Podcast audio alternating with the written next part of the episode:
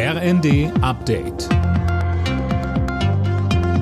Stündlich neu. Auf den Punkt informiert.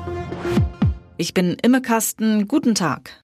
Im Bundestag ist hitzig über das Inflationsausgleichsgesetz debattiert worden. Unter anderem sollen der Grundfreibetrag und das Kindergeld erhöht werden. Finanzminister Lindner verteidigte die Pläne der Ampel. Das Ganze sei wichtig, um die Menschen in der Energiekrise zu entlasten, sagt er. Kritik kam vom linken Politiker Görke. Er sieht eine soziale Schieflage des Gesetzes. Und Unionsfraktionsvize Mittelberg sagte, das ist nichts anderes, als den Menschen eigentlich das zurückzugeben, was sie sonst durch eine schleichende Steuererhöhung an Leid erfahren hätten. Es ist die Rückgabe von Übergewinnen, die dieser Staat macht auf Kosten der Inflationsentwicklung. Mehr ist es nicht.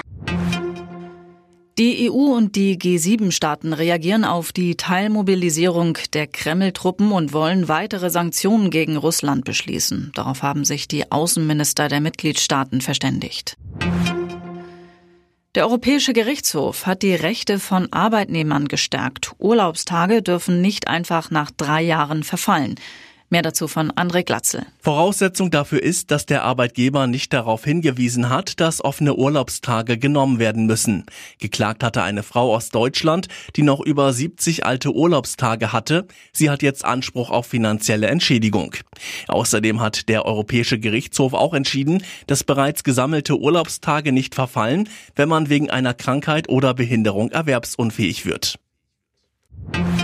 Immer mehr Kinder und Jugendliche haben Probleme, Sätze zu bilden oder Laute richtig auszusprechen. Schuld ist die Corona-Pandemie, sagt die kaufmännische Krankenkasse.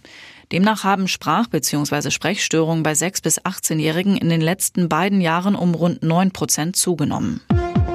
Alle Nachrichten auf rnd.de